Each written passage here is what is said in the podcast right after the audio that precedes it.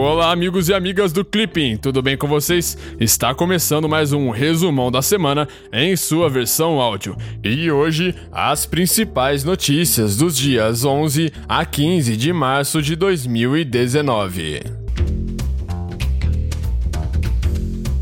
América Latina e Caribe. No domingo, o governo de Nicolás Maduro, na Venezuela, anunciou a suspensão das aulas e do dia de trabalho na segunda-feira.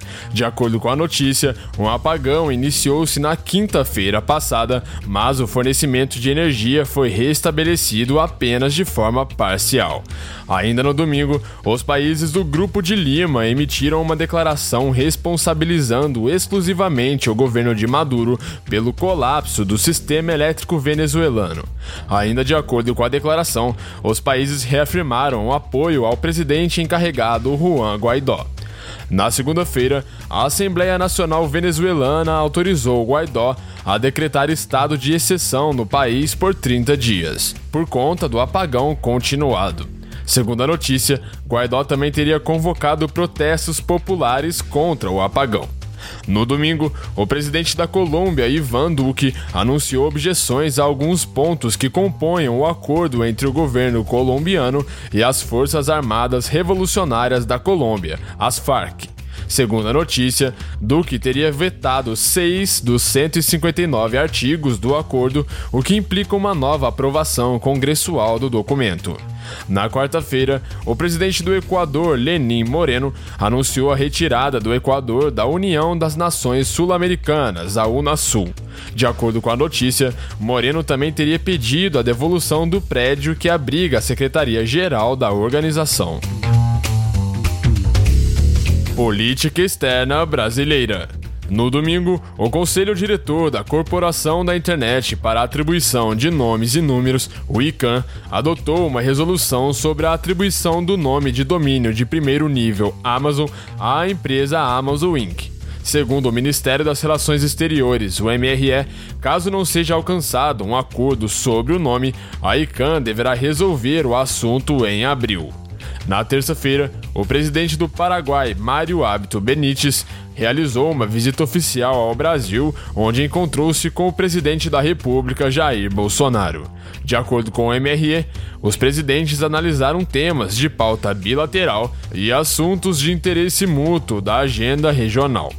Na quarta-feira, com a primeira reunião de coordenação, teve início a presidência de turno do agrupamento BRICS para o ano de 2019. Segundo o MRE, será responsabilidade do Brasil propor prioridades para o grupo, coordenar reuniões de foros e de grupos de trabalho.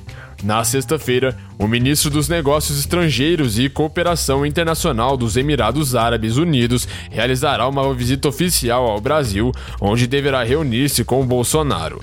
De acordo com o MRE, a visita permitirá o intercâmbio de visões sobre agendas bilaterais e regionais, além de identificação de oportunidades para o desenvolvimento da cooperação.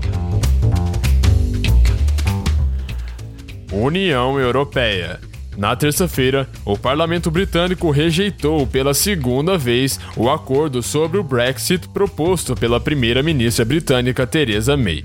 Ainda na terça-feira, o principal negociador da União Europeia para o Brexit afirmou que a União Europeia não negociará novamente o Brexit.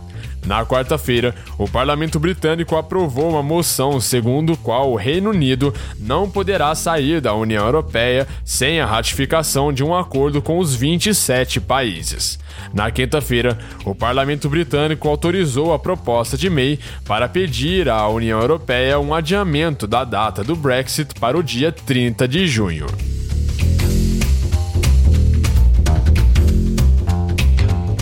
Estados Unidos. Na quinta-feira, o Senado dos Estados Unidos aprovou uma resolução destinada a barrar a declaração de emergência nacional.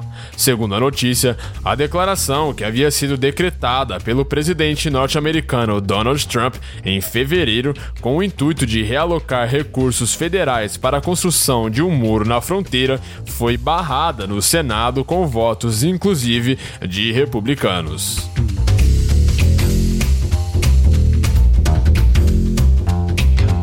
África.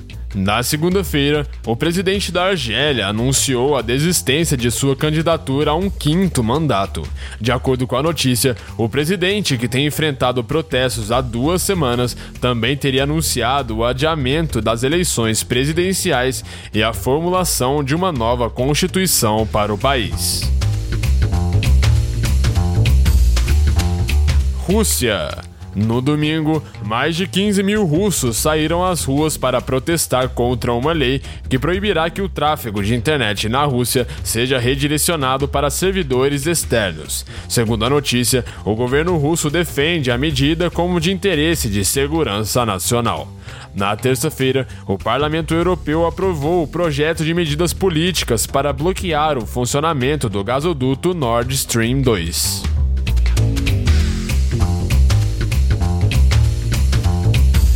Irã e questão nuclear. Na segunda-feira, o presidente do Irã, Hassan Rouhani, realizou sua primeira visita oficial ao Iraque, onde deverá reunir-se com o primeiro-ministro iraquiano Adel Abdel Mahdi e com o presidente Barham Salih. Segundo a notícia, o objetivo é fortalecer a relação política, apesar da pressão norte-americana para distanciar os dois países.